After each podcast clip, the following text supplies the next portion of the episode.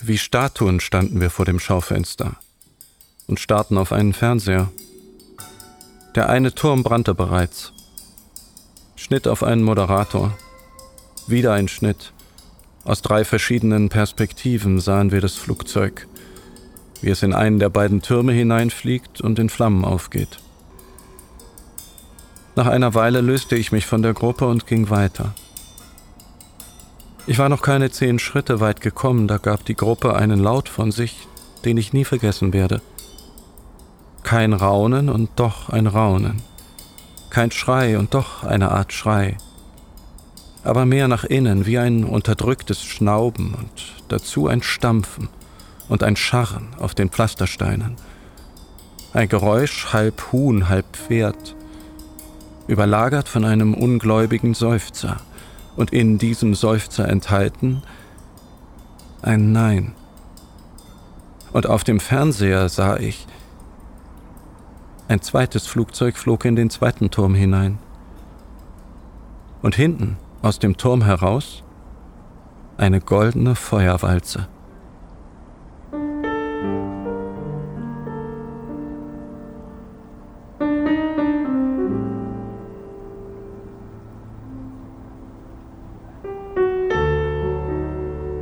Der Chor. Hörspiel von Dominik Busch.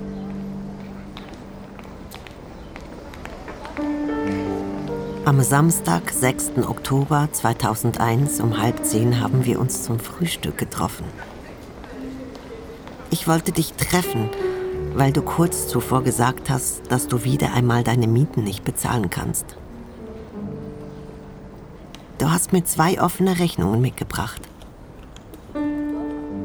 Ich habe dir gesagt, ich müsse dich unbedingt noch treffen, damit ich ruhig in die Ferien fahren kann. Ein paar Tage zuvor habe ich noch mit deinem Sozialpädagogen gesprochen, weil ich unsicher war, wie viel ich dir helfen sollte und wie viel ich dich einfach in deinen Schulden sitzen lassen musste.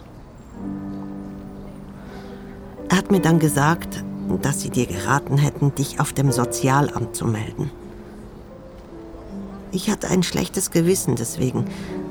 Es hat mich elend gemacht. Ich habe ihn gebeten, mir die Einzahlungsscheine für die Mieten zu schicken. An unserem Gespräch habe ich dir dann gesagt, dass ich die drei offenen Mieten bezahlt hätte. Ebenso habe ich dir geraten, doch nicht zum Sozialamt zu gehen. Es gäbe sicher andere Lösungen. Du hast gestrahlt, mir gedankt und gesagt, dass du mir die Mieten zurückzahlen werdest. Vor der Hauptpost am Bahnhof haben wir uns mit einer Umarmung verabschiedet. Ich bin am Tag darauf nach Appenzell in die Chorwoche gefahren.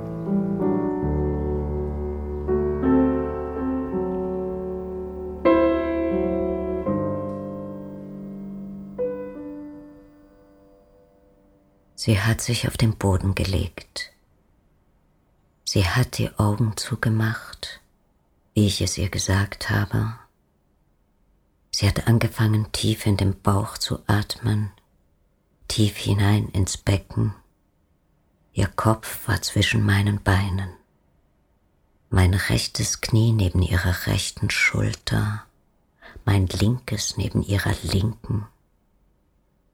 Ich habe ihren Kopf mit beiden Händen angehoben, am Hinterkopf habe ich ihren Kopf gehalten und ihr gesagt, dass sie loslassen soll, so viel sie kann. Ich habe das volle Gewicht ihres Kopfes in meinen Händen gespürt. Ich habe es so gespürt, wie ich es noch nie zuvor gespürt habe. Bei niemandem.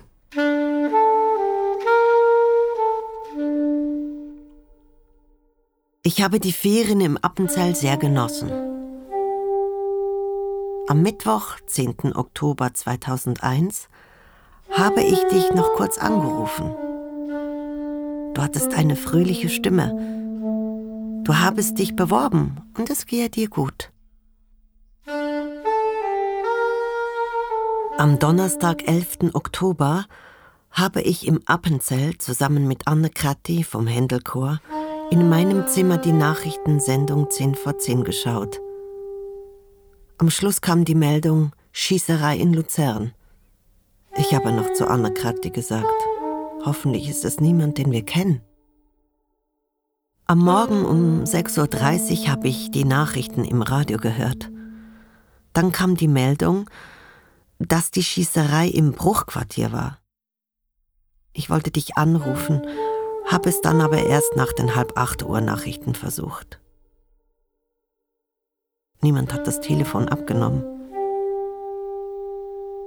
Ich habe gedacht, du würdest wohl noch schlafen und das Telefon nicht hören. Ganz normal bin ich dann zur Chorprobe gegangen. Beunruhigt war ich dennoch.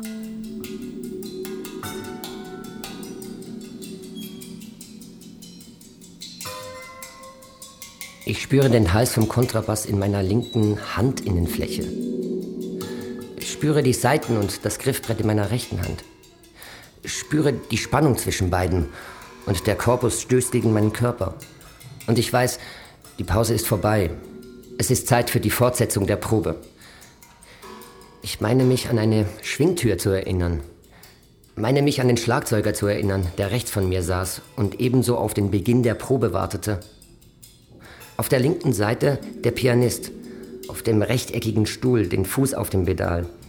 Ein Notenblatt vor sich, noch einmal ein Lied durchgehend, leise singend. Da war keine Anspannung mehr. Sie hat mir vollkommen vertraut, hat das volle Gewicht ihres Kopfes meinen Händen überlassen. Vielleicht hat sie zu diesem Zeitpunkt schon geahnt, dass etwas nicht stimmt. Zumindest frage ich mich das heute. Vielleicht hat etwas in ihr gedacht. Das ist der letzte Moment, in dem ich mir eine solche Entspannung erlauben kann. Noch pfeifen Spatzen vor den Fenstern und Kellner decken die Tische und ich bin hier auf dem Parkett, auf dem Boden in diesem Saal mit dieser Gesangslehrerin, die mir sagt, dass ich mich entspannen darf und dass ich sicher bin. Und ich lege meinen Kopf in ihre Hände und atme ein und aus, ein letztes, ein einziges Mal noch. Wenn es die Schwingtür gab, dann durch diese. Wenn es sie nicht gab, dann nicht. Doch herein trat der Chorleiter.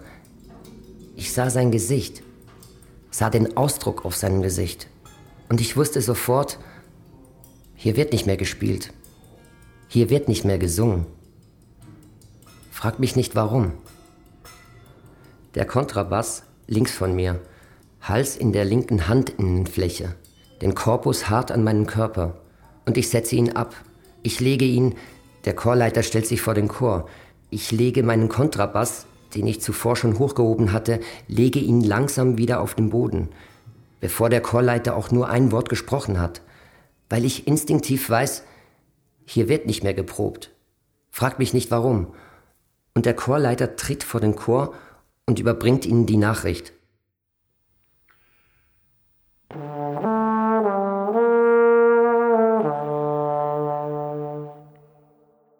Deshalb habe ich dir in der Pause zwischen den Chorproben nochmals telefoniert. Ein Mann, der bei euch noch nie das Telefon abnahm, war am Apparat. Er hat mich gefragt, wer ich sei und wen ich sprechen wolle. Ich habe ihm gesagt, dass ich dich sprechen möchte. In diesem Moment kam mir in den Sinn, dass er von der Polizei sein könnte und ich habe ihn das gefragt. Er hat es bejaht. Er hat mir gesagt, dass er mir keine guten Nachrichten habe. Wie viel von dem, was uns eben noch lebensentscheidend wichtig vorgekommen war, erschien mit einem Mal läppisch und klein so dass es nicht zu verstehen war, dass noch zehn Sekunden davor auch nur eine einzige Menschenseele tatsächlich diese oder jene Sache für wichtig hatte nehmen können. Wie auch. Wie wäre dies oder jenes? Wie wäre überhaupt irgendetwas, was wir gerade noch besprochen, worüber wir vor drei Atemzügen noch einen Witz gemacht? Wie könnte, wie ginge das zu, dass nur irgendetwas davon? Unmöglich, dass irgendjemand der hier und jetzt Anwesenden, der schwer Atmenden, der auf einmal und wie von Geisterhand 300 Kilo schweren, auch nur irgendeiner Sache eine Wichtigkeit hätte beimessen können, die uns noch vor drei Sekunden als wichtig erschienen war. Es war wie ein Lichtwechsel. Mit einem Schlag stand alles in einem anderen Licht.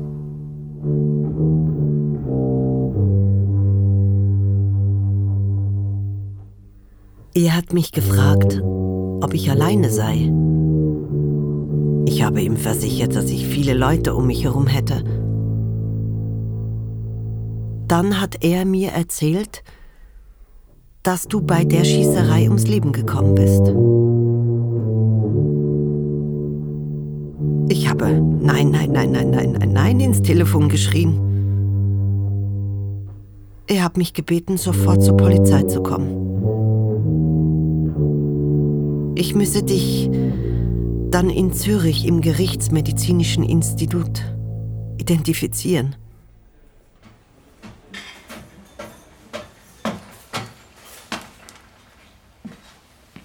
Hier bist du. Ich habe dich gesucht. Wie geht es dir? Mir ist kalt. Setz dich doch ans Fenster. In der Sonne ist es warm. Denkst du, wir werden heute Abend singen? Ich weiß nicht. Ich glaube, wir werden nicht singen. Soll ich dir was zu trinken holen? Wie es ihr wohl geht. Hm, man bringt sie nach Hause. Sie sind schon unterwegs. Das eigene Kind tot, wenn man selber noch lebt? Magst du dich ans Fenster setzen? Sie braucht jetzt eine Kraft, die es gar nicht gibt. Ich hole dir einen Tee, ja? Ich würde daran zerbrechen. Bist du hier? Ich bin drüben, am Fenster. Tu das. Ich bin gleich zurück.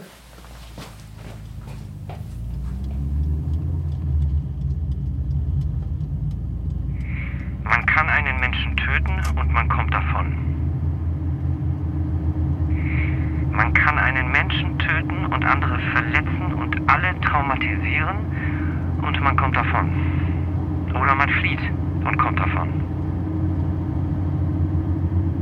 Oder man nimmt sich das Leben, bevor man gefasst und vor Gericht gestellt wird. Aber man darf nicht davon kommen.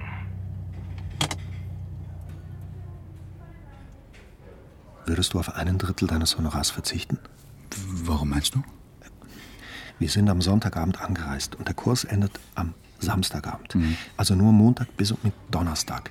Das sind nur vier von sechs Kurstagen. Also nur zwei Drittel.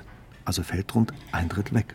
Ich kann auch auf mein ganzes Honorar verzichten. Müssen wir das jetzt besprechen? Ja, ich kann nicht unvorbereitet in so ein Gespräch. Ich muss wissen, was ich Ihnen anbieten kann. Ich muss wissen, ob ich auch in deinem Namen sagen kann, wir, die Leiter, verzichten gerne auf einen Drittel unseres Honorars. Wir sagen das heute Abend ab, wir fahren nach Hause und überweisen euch einen Drittel der Kosten wieder zurück auf euer Bankkonto. Ich kann jetzt nicht über sowas nachdenken. Wir müssen das jetzt klären. Nein, müssen wir nicht. Doch, weil ich nachher wissen muss, was ich Ihnen anbieten kann. Biete Ihnen, biete Ihnen einfach an, was du für richtig hältst. Du wirst spüren, was das Richtige ist. Ich kann so etwas nicht aus dem Bauch heraus entscheiden, noch dazu. In deinem Namen. Ich kann jetzt nicht über Geld sprechen, nicht in so einem Moment. Dann dann kann ich Ihnen das anbieten. Ich glaube nicht, dass nachher irgendjemand über Geld sprechen will. Alle wollen immer nie über Geld sprechen. Ich, ich will das nur klären, weil wir es irgendwann klären müssen. Ja, ja, ja. ja aber ich, ich. Wir sollten das Thema erstmal nicht anschneiden. Dadurch wird das Problem aber nicht gelöst. Wir müssen doch erstmal herausspüren, was die Gruppe will. Vielleicht wollen die nach Hause gehen zu ihren Familien, vielleicht. Hm Wollen Sie weitermachen? Erst eine Probe, dann wie geplant das Konzert. Ich, ich weiß nicht, was das Richtige ist. Ich weiß nicht, was passieren wird. Nur die Mutter kann verzeihen. Und der Vater und die Schwester. Nur sie können das. Dirk, was machst du? Wir haben uns noch nicht besprochen. Was gibt es deiner Meinung nach zu besprechen? Wir haben gesagt, wir treffen uns um fünf unten im Saal und dann beraten wir, was wir tun wollen. Ich weiß, dass wir das gesagt haben. Warum packst du dann? Weil wir uns um fünf treffen werden und dann wird jemand sagen, es tut mir leid, aber ich kann nicht singen. Und alle am Tisch werden nicken und alle werden zustimmen. Und dann werden wir das Konzert absagen. Ich werde nicht sagen, dass ich nicht singen kann. Ist es das, was du fühlst?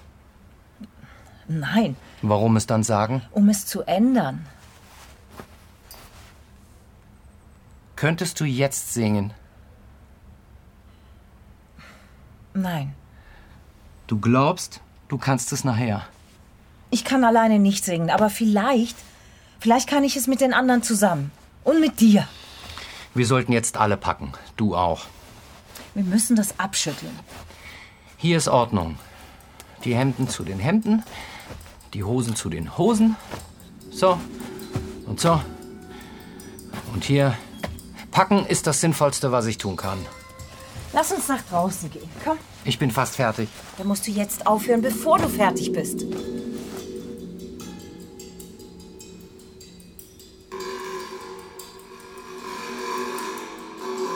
Als ich noch klein war, hat mir mein älterer Bruder erzählt, dass alle Menschen einen anderen Fingerabdruck hätten. Einen ganz eigenen. Ich habe ihm nicht geglaubt. Das kann nicht sein, habe ich zu ihm gesagt. Und bin hinunter ans Seeufer gerannt. Ganz schwach auf den Beinen bin ich dann wieder zum Chor zurückgegangen. Auf dem Weg habe ich einen der Leiter getroffen und ihm die Nachricht erzählt. Er war tief betroffen. Dann hat er dem Chor die Nachricht überbracht. Ein Schiff fuhr vorbei. Auf dem Deck standen Menschen.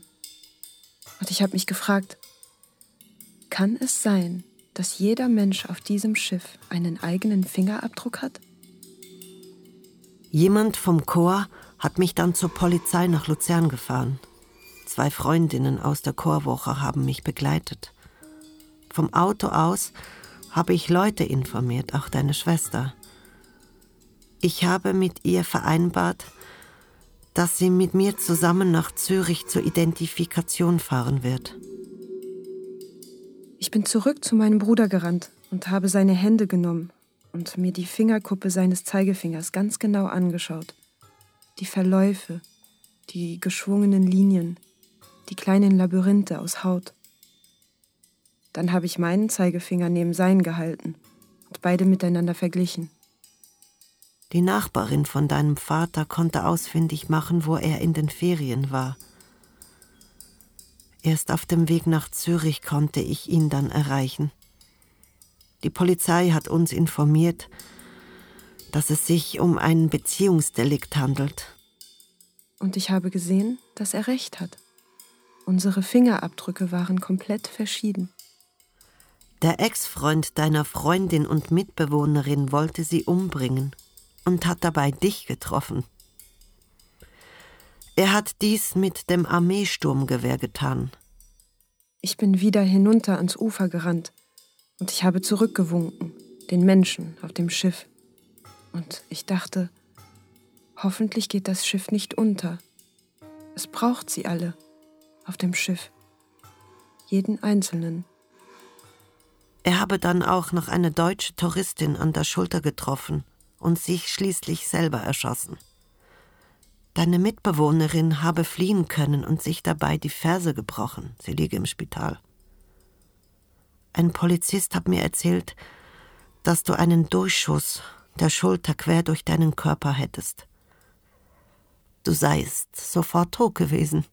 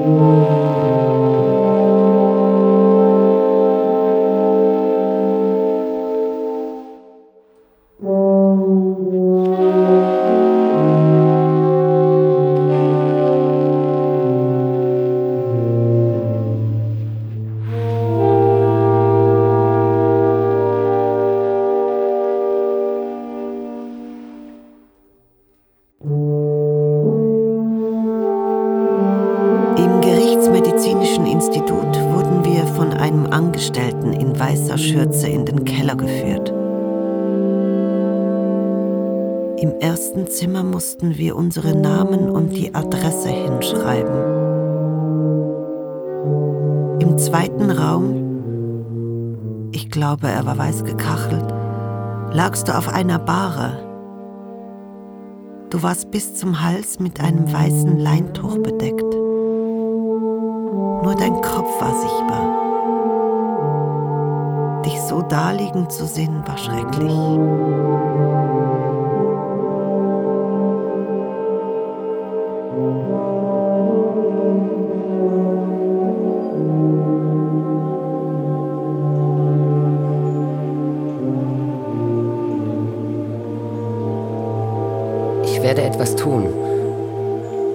Es wird keine Reaktion auf diese Tat sein. Ich werde nochmal neu anfangen. Ich werde weit außerhalb dieser Tat neu beginnen. In einem Garten. Ja, genau.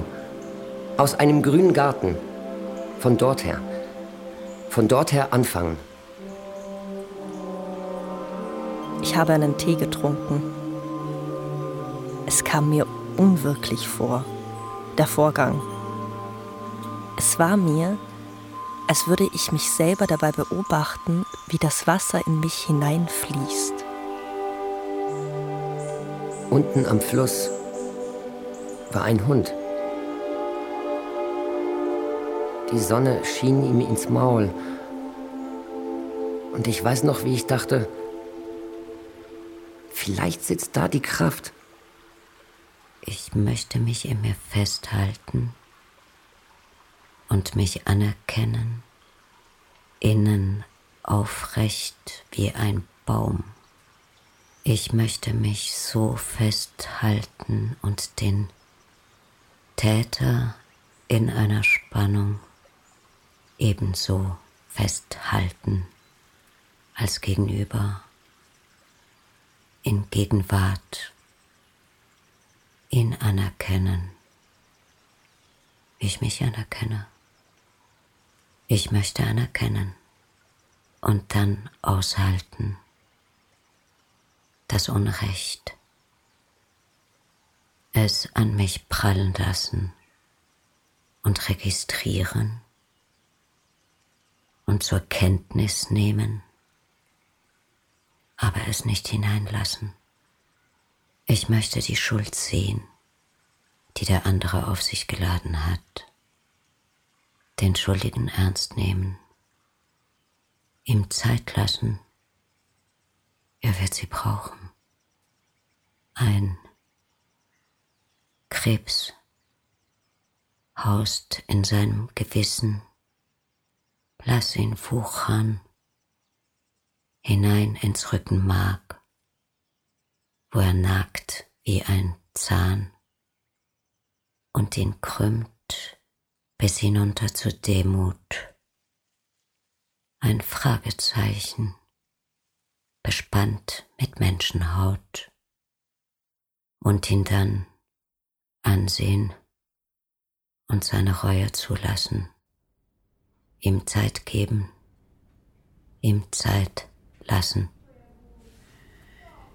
Ich will nicht, dass der diese Macht über uns hat. Ich will nicht, dass der das mit uns machen kann. Ich will diesen Hass nicht. Ich will seinen Hass nicht in mir. Ich habe meine Familie angerufen. Sie waren im Garten. Alle drei. Und haben gespielt. Die Stimme meines Mannes? Normal. Sie sitzen draußen im Garten und spielen. Und ich will ihm erzählen, was passiert ist? Kann aber gar nicht. Bringe kein Wort raus und höre zu. Wie zu Hause alles, also ja, normal ist. Und wie sonst. Wie sonst auch. Ich würde gerne weinen können. Aber ich kann es nicht. Und als ich die Stimme meines Mannes höre, frage ich mich, was würde er von mir wollen? Und was würden meine Kinder von mir wollen? Wollen sie mich bei sich? In ihrer Nähe? Oder wollen sie, dass ich hier bleibe, hier mit euch? Und das gemeinsam durchstehe? Und wie ist es später dann? In ein paar Jahren, in ein paar Jahrzehnten? Wie ist es am Ende unseres Lebens? Wenn wir älter werden? Wenn wir alt sind? Und zurückschauen auf die wenigen Momente, die uns bleiben werden. Was werden wir dann von uns denken? Wie wollen wir uns an heute erinnern?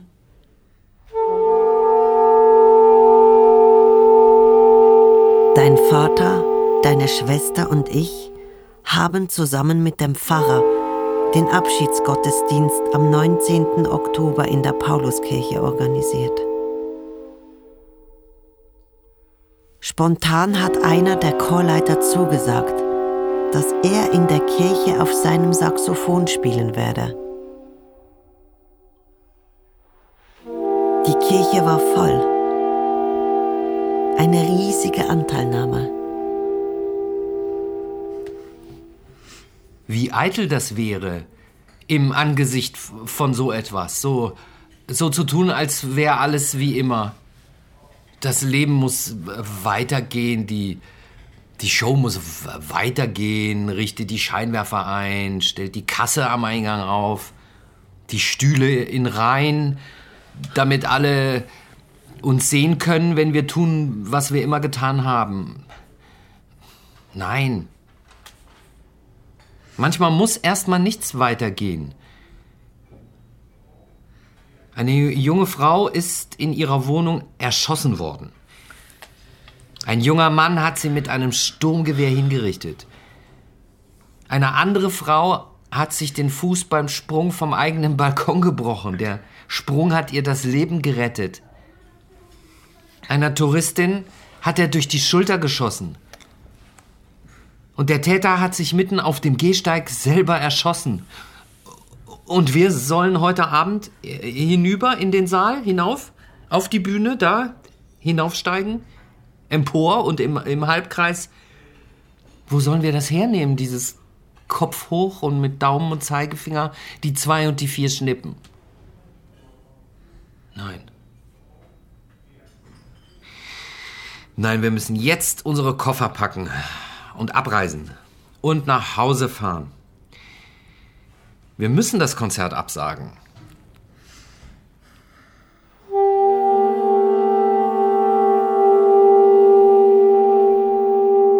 Ich habe zwei Wochen an der Ostsee verbracht. Es waren erholsame, ruhige Ferien. Auf der Insel Usedom gibt es ganz im Norden einen Ort, der Peenemünde heißt. Dort ließ Hitler alle Fischer und Bauern im Zweiten Weltkrieg vertreiben und richtete eine Kriegsbasis ein. Es starben 20.000 Menschen. Der Ort ist völlig trostlos unbewohnt. Leerstehende Häuser. Es gibt einige Museen. Alle haben mit einer Erinnerung an den Krieg zu tun. Vor einigen Jahren wurde dort eine Gedächtniskirche gebaut. Sie steht mitten im Friedhof. In der Kirche ist eine große Tafel aufgehängt, dort drauf steht, du sollst nicht töten. Und doch hat es jemand getan. Hier an diesem Tisch habe ich heute Morgen mit euch gefrühstückt. Dann haben wir uns da drüben aufgestellt und geprobt. Um zehn hat uns die Nachricht erreicht und jetzt ist nichts mehr so, wie es war. Ja, wir machen das Konzert. Ja, wir gehen auf die Bühne, wir werden singen, aber nicht in drei Stunden. In sechs Wochen vielleicht. In drei Monaten, wenn der Schnee auf den Gipfeln schmilzt und die Osterglocken blühen, wenn die Tage wieder heller und länger, wenn sie wieder wärmer werden. Aber nicht heute Abend. Heute singt keiner von uns. Heute war ich beim Meckerhorn. Zusammen mit einem befreundeten Ehepaar. Es war ein sonniger Tag. Es ist definitiv einer der schönsten Orte auf der Welt. Ich weiß jetzt auch, wo ich einmal begraben werden möchte. Erst recht, wenn du bald hier sein wirst. Wenn das alles nicht passiert wäre, dann. Es wäre nicht so wichtig, ob das Konzert heute Abend stattfindet oder nicht. Was sollte daran liegen, ob wir singen, ob wir spielen oder nicht? Hm? Als ob da draußen vor den Türen viele Menschen auf uns warten. Wir sind ein Laienchor. In einem Hotelsaal. Wenn nichts passiert wäre, wir könnten singen oder nicht, es wäre vollkommen egal. Aber so, so, so ist es anders. Weil es, weil es mehr ist als wir. Wenn wir jetzt kneifen, wenn wir jetzt die Flinte ins Korn werfen und wenn wir jetzt nicht an der Seite all derer stehen, die uns brauchen, selbst wenn sie nicht hier sind oder wenn sie uns nicht hören, aber, aber irgendwie doch hier sind, weil, weil wir an ihrer Stelle und für sie und für alle anderen singen. Ja, für alle, die den Mut und die Kraft brauchen. Nicht alles fällt, herausgerissen mit Gewalt vor seiner Zeit. Nicht alles hört auf und geht kaputt, bloß weil es einer will. Wenn wir uns jetzt nicht hinstellen, gemeinsam, das Einzige, das eine Mal von Wert. Das alles hätten wir versäumt. Für immer. Einmal kommt es darauf an. Einmal. Und jetzt ist einmal.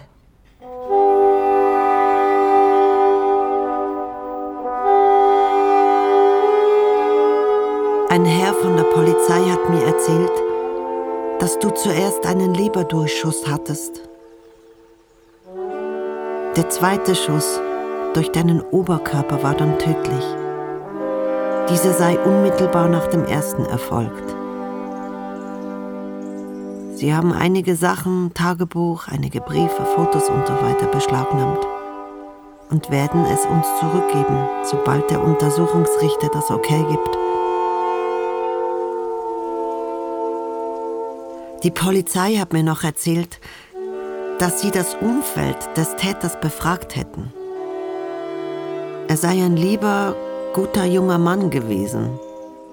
Niemand hätte je vermutet, dass er so eine Tat begehen könnte.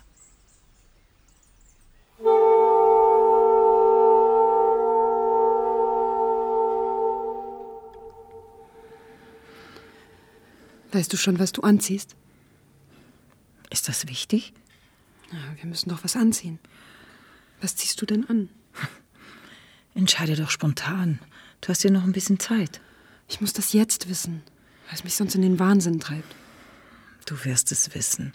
Kurz davor wirst du es wissen, bestimmt. Ich werde in meinem Zimmer sein, vor mir zwölf Sachen und sämtliche Kombinationen zwischen diesen zwölf Sachen.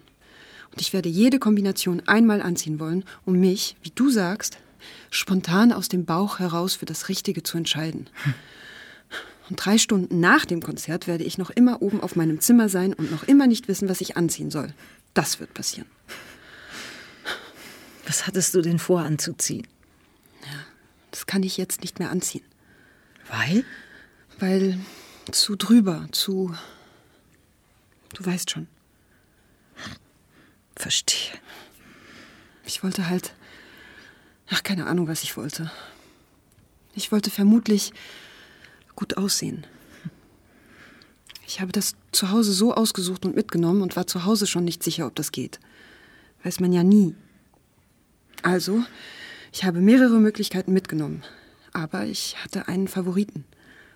Und der geht nicht mehr? Es wäre vielleicht so schon nicht gegangen. Na, was ziehst du denn an? Ich dachte eigentlich, ich entscheide das nachher. Aber vielleicht hast du recht und ich nehme das alles zu sehr auf die leichte Schulter. Nein. Du gehst damit einfach viel lockerer um. Lass dich nicht verunsichern. Und mach es so, wie du es immer machst. Ja, aber, aber jetzt, wo wir darüber sprechen, sehe ich irgendwie auch, dass das ein Thema ist. Da, wir stehen ja da auf der Bühne und alles, was wir anziehen, sagt ja irgendetwas aus. Das ist ja das Problem an der Bühne. Sie macht alles größer, alles bedeutungsschwanger. Ein rotes Hemd. da lobe ich mir die Chöre, die einen Dresscode haben. Hm. Schwarz zum Beispiel. Schwarz, in Schwarz sehe ich immer aus wie ein Käse. Oder einen anderen Dresscode, meinetwegen. Grau. Grau geht gar nicht. Oder bunt. Aber alle verschieden bunt. Ja, und das ist dann besser. Weiß ich nicht. Aber die Frage ist wenigstens geklärt. Naja. nee, lieber den Druck der Entscheidung und man darf den Leuten unter die Augen treten, als man nimmt mir die Entscheidung ab und ich sehe aus wie ein, wie, wie ein Fruchtsalat. Ich will diesem Mörder keine Macht über mich geben. Ja. Ein Mann mit einer Waffe darf niemals darüber entscheiden, was ich trage und was nicht. Es geht doch nicht um ihn. Es geht um die Opfer. Ich denke, ihnen schulden wir eine Art von. Früher hätte man vielleicht Pietät gesagt. Siehst du? Und was ich vorhatte anzuziehen, das ist eben etwas ganz anderes als Pietät. Zeigst du mir, was du anziehen wolltest? Jetzt, vor dem Soundcheck? Mhm. Sie werden zu uns kommen und uns vom Täter erzählen. Und sie werden uns Dinge über ihn erzählen, die bewirken sollen, dass wir ihn verstehen können. Ein Vater, der nie da ist für seinen Sohn. Häusliche Gewalt. Mobbing in der Schule. Oder vielleicht eine Psychose. Ein Tumor, der auf irgendein Areal im Gehirn drückt. Psychopharmaka mit schweren Nebenwirkungen. Eine Schizophrenie. Aber ich will das nicht hören. Sein Onkel hat im Namen der Familie sich bei uns schriftlich für diese schreckliche, unverständliche Tat zutiefst entschuldigt. Ich möchte gerne seiner Mutter darauf antworten, sie vielleicht mal treffen. Ich glaube, dass sie es ganz schwer hat. Jede dieser Geschichten wird den Täter ein ganz klein wenig entschuldigen. Jede einzelne Information, die ich über seine Biografie, seine Vorgeschichte, seine Hintergründe zu hören bekomme, wird der Schwere seiner Schuld ein kleines bisschen Gewicht nehmen. Ich will ihr keine Vorwürfe machen. Sie kann nichts dafür, dass ihr Sohn in so eine Not kam, dass er keinen anderen Ausweg mehr sah. Zudem wollte er nicht dich treffen. Nur weil du am falschen Ort standest, ist das passiert. Wenn so etwas passiert, dann reden alle nur über die Täter. Sie bekommen die ganze Aufmerksamkeit. Ich arbeite jetzt bereits zwei Wochen. Es geht mir dabei gut. Ich finde es besser, wieder den Alltag zu leben. Gestern habe ich vernommen, dass die Mutter des Täters sich nicht mehr aus dem Haus getraue. Auch arbeite sie nicht. Das stimmt mich sehr traurig. Sobald ich Geschichten über den Täter höre, wird er vom Monster, das er ist, zum Menschen, bekommt ein Gesicht und ein Augenpaar in diesem Gesicht. Das Monster bekommt einen Blick, etwas Menschliches, bekommt eine Seele, die mich aus diesen Augen heraus anblickt. Ich habe ihr am 2. November einen Brief geschrieben, nachdem mir eine Bekannte gesagt hat, dass es ein sehr schöner Brief ist. Sie hat keine Schuld. Auch sie hat ein sehr schweres Schicksal zu verarbeiten. Er schaut mich an und ist auch nur einer von uns. Eine Seele, eine verlorene vielleicht, aber eine Seele. Und was verloren ist, das will man wieder einfangen, will es retten, will es wieder zurückholen, hinein in unseren Kreis von Menschen. Was bringt es, wenn ich böse auf sie wäre? Du bist nicht mehr bei uns. Niemand kann dich uns wieder zurückbringen. Bis heute hatte ich nicht einmal auf den Täter eine Wut. Es tut mir sogar leid. Es tut mir leid, dass er keine andere Lösung sah.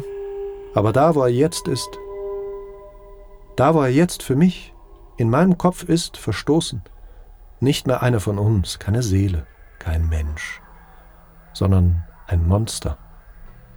Da gehört er auch hin. Und da soll er bleiben. Und zwar für immer. Ich möchte seine Mutter gelegentlich sehr gerne treffen. Vielleicht würde es sie aber jetzt überfordern.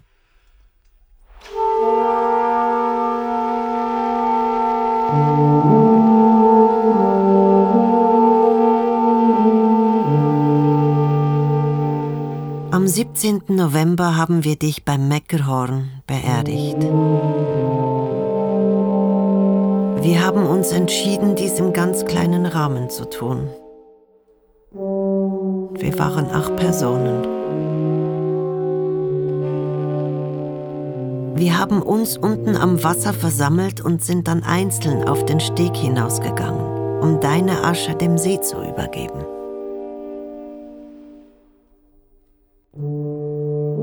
Wir haben für dich Kerzen angezündet und dir Blumen ins Wasser gelegt. Ich bin nun überzeugt, dass du ganz frei sein kannst und dorthin schwimmen, wo es dir wohl ist.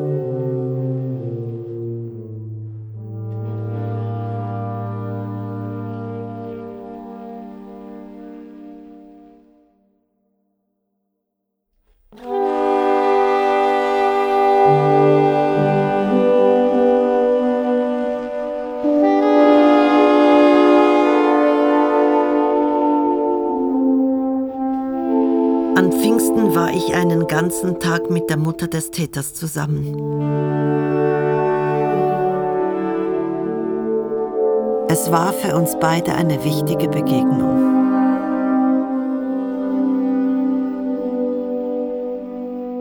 Sie hat viel von ihrem Leben als alleinerziehende Mutter erzählt.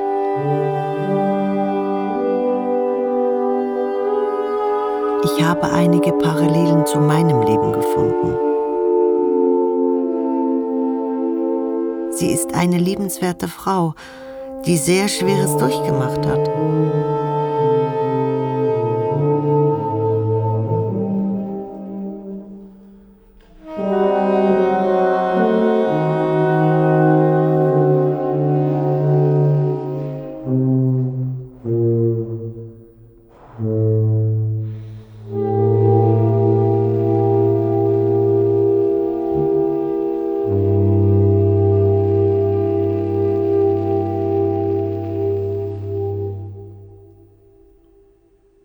Zehn Jahre danach wird er zum ersten Mal die Geschichte von der Chorwoche erzählen.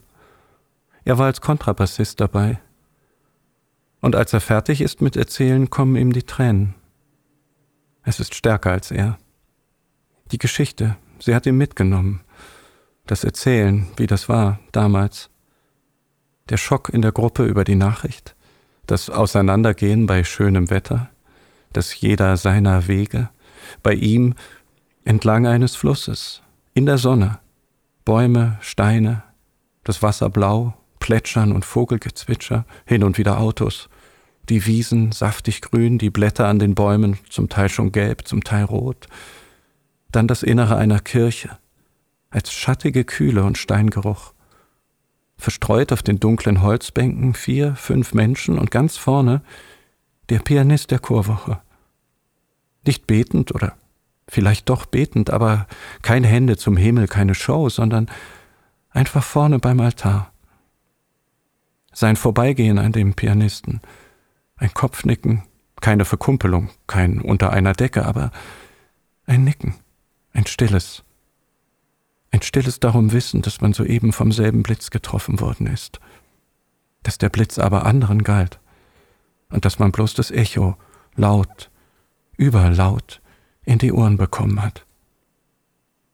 Aber einer unter uns hat den Blitz abbekommen, aus nächster Nähe, und man stand neben ihr, als er einschlug, atmete dieselbe Luft und teilte mit ihr denselben Raum. Man sang und musizierte mit ihr, schon seit Tagen verbrachte man die Zeit mit der Frau, nahm die Stelle neben ihr ein, tauschte mit ihr die Plätze, tauschte Worte oder aß und trank etwas, drei, vier Stühle neben oder hinter ihr, wo auch sie aß und trank. Man stand zur selben Zeit auf wie sie. Man ging durch dieselben Gänge, setzte einen Fuß vor den anderen, über die gleichen Teppiche und dieselben Treppen. Man schritt über das Parkett im Saal und dieses knarzte unter einem. Bei ihr, unter ihrem Gewicht, war es nicht anders. Man sandte sich Blicke zu, tauschte Blicke aus. Verschenkte man ein Lächeln, bekam man eines zurück. Oder nicht, in der allgemeinen Aufregung. Wenn Köpfe sich drehten, Gesichter sich wegwandten, weil Namen von hinten etwa gerufen wurden, wo Notenpapier knisterte, in Händen, zwischen Fingern, auf Oberschenkeln und auf Notenständern, wo man alleine oder zu zweit auf einem Blatt schaute oder über den Rand hinweg nach vorne zum Dirigenten, der vor dem Chor stand, vor dem Halbkreis aus Menschen und von dort aus die Einsätze gab. Sich nach links den einen, hin zur Mitte den anderen, sich dann nach rechts wandte, wo er den Besten den Einsatz gab und selber sang oder ein Singen andeutete. Rote Wangen, offene Münder und Wellen, die durch die Gruppe gehen. Ein Aufwärtsstreben und eine Leichtigkeit, die sich verteilt, wenn es von links nach rechts wogt oder in der Mitte etwas beginnt, was dann nach vorne und nach hinten sich verteilt. Wie ein Geschenk, das herumgereicht wird. Das Teilen der gemeinsamen Luft und das Fenster öffnen in den Pausen, um Sauerstoff hineinströmen zu lassen. Die Winde, die schenken. Und die Blätter an den Bäumen, die verströmen. Und die Luft, die in Wirbeln um die Hausecken jagt, an den Fensterläden vorbei, dort über die Scheiben streicht und hineinströmt, den Raum neu füllt, wo sie eingeatmet wird, durch Mund, durch Nase, eingesogen zwischen den Lippen über die Zunge, beim Halszäpfchen sich teilt, nach unten durch die Luftröhre sich wieder teilt, nach rechts, nach links, hinein in die Lungenflügel, wieder ausgeatmet wird, durch Mund, durch Nase, beim Flüstern und Rufen, beim Singen und Sprechen, die Stimme gefüllt mit Luft. Und überall Wirbel, die in Mischungen herausgehen und abfahren, sich loslösen und sich unter die Leute bringen. Wir teilen die Zeit, sie ist uns gegeben. Wir teilen die Luft, sie wird uns geschenkt. Wir pfeifen feine Spindeln durch die Haarlocken des Raums. Wir singen Schneckenhausschneisen hinein in die Luft und wissen, dass unser Auge das Wesentliche gar nicht sieht. Aber wir spüren das Heben und Senken der Bauchdecke im Ein und Aus, im Auf und Ab, die auch ohne uns tut, was wir brauchen, um zu sein, wer wir sind. Und so stehen wir, Schulter an Schulter, wie Krieger ohne Waffen, und singen.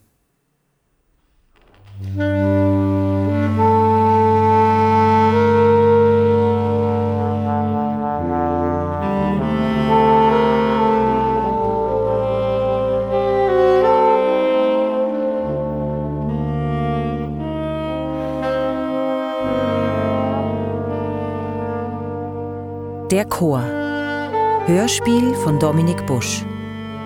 Mit Karina Braunschmidt, Judith Hofmann, Dagnar Litzenberger-Vinet, Karina Turner, Katja Godard, Sebastian Rudolph, Urs Jucker, Urs Peter Halter, Christian Baus und Fabian Müller. Musik Marc Unternährer, Sebastian Strinning, Benedikt Reising und Andreas Chopp. Nach einem Motiv von Abdullah Ibrahim.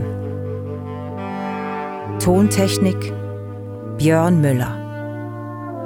Dramaturgie Reto Ott. Regie Dominik Busch. Produktion SRF 2023.